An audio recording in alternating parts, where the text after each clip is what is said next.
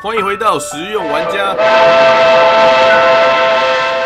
最近都在宝可梦列车中缓慢的行驶，不过你有搭过火车吗？不是捷运或者是高铁这种现代化的大众运输工具，而是火车。其实不管是老车还是新车，只要能上的都是好车。火车在我的童年印象里，除了火车便当之外，就是火车误点。如果是日本的朋友，或者是时常关心日本影像作品的粉丝，可能会多一个满员列车的印象。前几天忽然想起，也许这频道或者一些年轻的朋友可能没有上过火车，对火车充满了不明白，充满了为什么要上火车的满头问号。人类真的是一种很特别的生物，举凡猫娘、兽娘、剑娘、枪娘、战车娘，恋爱这档事已经从跨性别演变成跨越种族，最后甚至跨越了生命的形式。一开始我也是满头问号。直到正面对决了这个疑问，今天就来跨越乘客与交通工具间的界限，当起了列车长，带给乘客最安全、最舒服的乘车体验。火车即将发车，还没上车，旅客请你赶快上车。爱上火车是由主打萝莉控福利的开发团队路十二所制作，但是登场人物绝对都已经成年，是一款视觉小说类型的生存游戏。一来是描述男主角双铁想尽办法拯救即将被空屋笼罩的家乡，二来是在铁路被淘汰。的时空背景下，八六的愿望。再来就是玩家们对生命有限但欲望无限所导致的结果。承袭视觉小说一贯的传统，不是神隐的双亲，就是父母双亡。在某次铁路事件中，双铁失去了所有的家人，被幼田家收养。当命运关上了他与至亲之间的门，编剧决定直接帮他打开两扇窗，就是一个屋檐，两个姐妹，还拥有号称地表最强属性的吴雪原。然而，在一次与妹妹一起打打。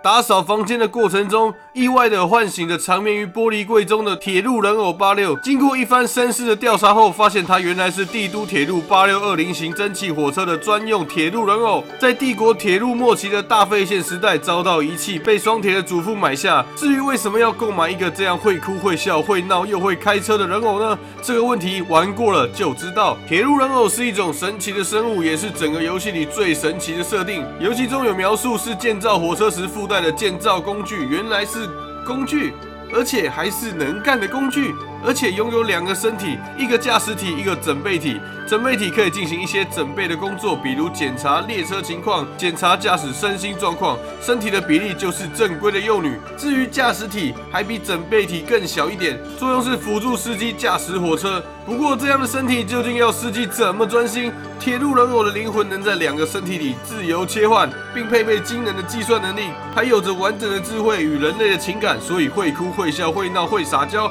更拥有曾经撕心裂肺的记忆，以及如今遥不可及的愿望。除了拥有足够精彩的故事和足够亮眼的人物个性塑造外，本作还提供了各式各样实用的功能。在游戏过程中，不仅能自由快进或重播特定桥段之外，对话栏中出现的橘色字句，正是专有名词的注解以及说明。可以开启 Tips 界面，不仅全程搭配语音，还以对话的方式呈现，让玩家在享受游戏的过程中，不只是观察到上火车的正确姿势，还能学习到关于火车上的正确姿势。另一项实用而且耐用的功能就是自由度极高的鉴赏模式。虽然只能在有限的范围内调整人物的各个动作、各个表情、开不开口、流不流泪、一体是什么颜色，创造无限种可能。听起来好像很抽象，但操作起来特别具象。还能借这个机会。设计一张精美的桌布。